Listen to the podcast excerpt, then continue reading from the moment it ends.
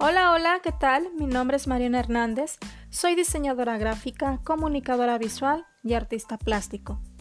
Actualmente me encuentro estudiando la maestría de Mercadotecnia y Medios Digitales en la Universidad UNIT. El día de hoy quiero compartir contigo el presente podcast que he desarrollado para la asignatura Investigación de Mercados Globales. Y en este primer capítulo estaremos discutiendo acerca de los indicadores que determinan la viabilidad del mercado. Así que ponte cómodo, ve por un cafecito o un té y disfruta de esta charla amena. Bienvenido, comenzamos. Bueno, entremos en materia. Antes que nada, creo necesario definir qué es una investigación de mercados. En libros y en sitios web especializados en el tema podrás encontrar un sinfín de definiciones, de todas ellas y para hacer este episodio más breve, te compartiré las siguientes tres. Para Philip Kotler, la investigación de mercados significa el análisis sistemático de problemas, construcción de modelos y hallazgos de hechos que permitan mejorar la toma de decisiones y el control en el mercado de bienes y servicios. La American Marketing Association considera que la investigación de mercados es la recolección, tabulación y análisis sistemático de información referente a la actividad de mercadotecnia que se hace con el propósito de ayudar al Ejecutivo a tomar decisiones que resuelvan sus propósitos de negocios.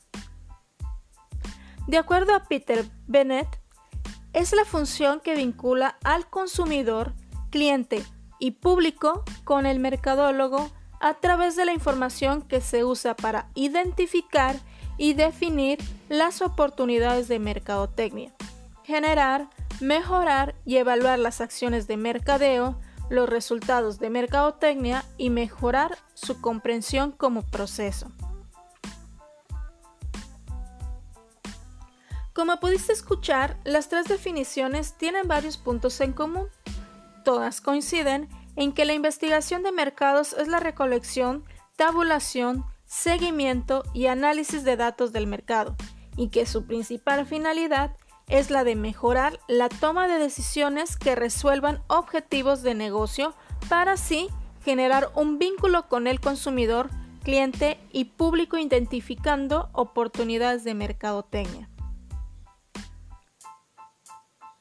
Pero hagamos una pausa y pensemos, ¿por qué es importante analizar la viabilidad? Flavio Plazas nos dice al respecto en su libro Investigación de Mercados, un enfoque gerencial, que la identificación correcta de la situación de mercado y del problema u oportunidad constituye la mejor póliza de garantía sobre la inversión de los recursos dedicados a una investigación de mercados. En pocas palabras, el identificar los indicadores de viabilidad previo al desarrollo de la investigación hará que todos los recursos económicos, humanos y el tiempo invertido garantice los resultados esperados. Y para ello debemos primero identificar los puntos críticos. Cuando en la vida nos enfrentamos a un problema, Detectar los puntos críticos será el punto clave para la solución de la situación en conflicto. Lo mismo pasa en la investigación de mercados.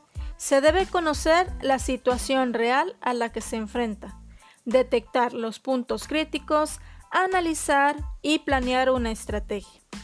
Para esto, debemos recabar toda la información que nos pueda ofrecer la pauta para tomar las decisiones pertinentes y armar un correcto plan de acción. ¿O usted qué opina, mi estimado ciberescucha? Las ventajas de analizar la viabilidad en el mercado, ya sea para introducir un producto, impulsar el crecimiento de una empresa ya existente o incrementar la rentabilidad de un bien o servicio, siempre será la determinación de los beneficios y riesgos.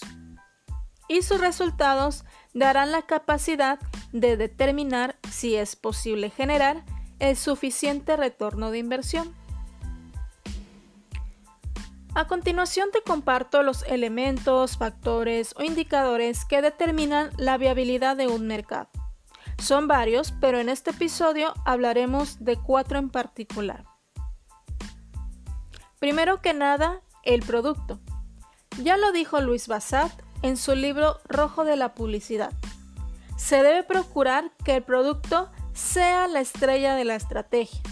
De esto dependerá si será bien recibido o no por el público objetivo. Para ello, será necesario, a través de encuestas o focus group, conocer la opinión del consumidor meta.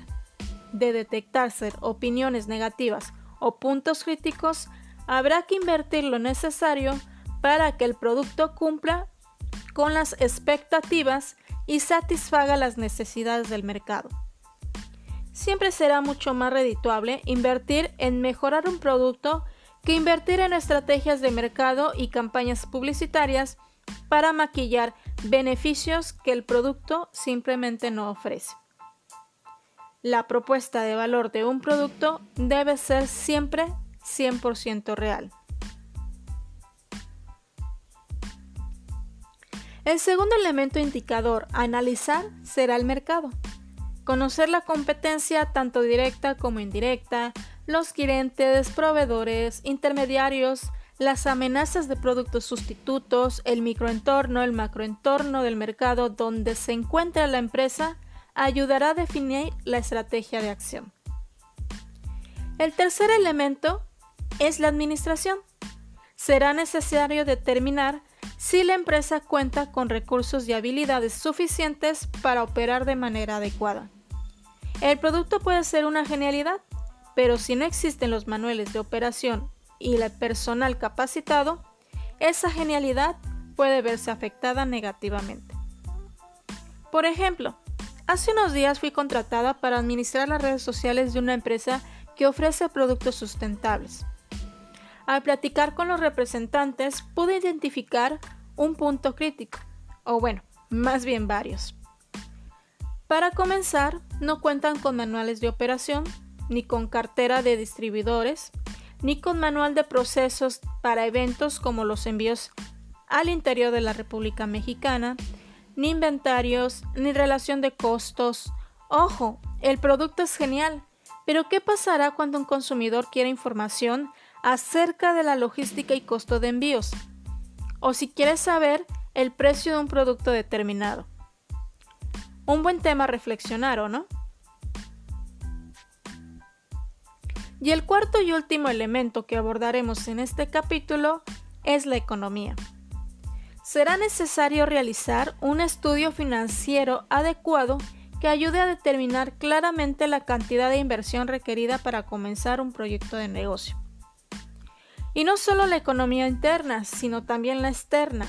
Las políticas económicas por las que se rige el país, estado o ciudad en donde se ubica geográficamente el mercado, analizar las variables económicas de una nación como el PIB, tipo de cambio, la inflación y la tasa de interés podrá determinar si el capital de la empresa o negocio es viable para su funcionamiento en el país donde pretende entrar.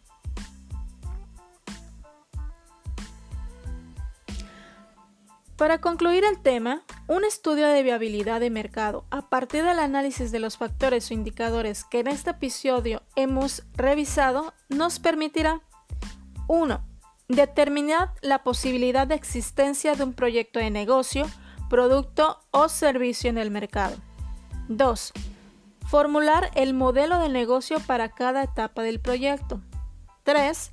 Determinar el nivel de demanda. 4 Conocer las necesidades del público objetivo. 5. Conocer la opinión del público objetivo sobre la idea del nuevo proyecto. 6. Determinar las herramientas y tecnología utilizada para la ejecución del proyecto.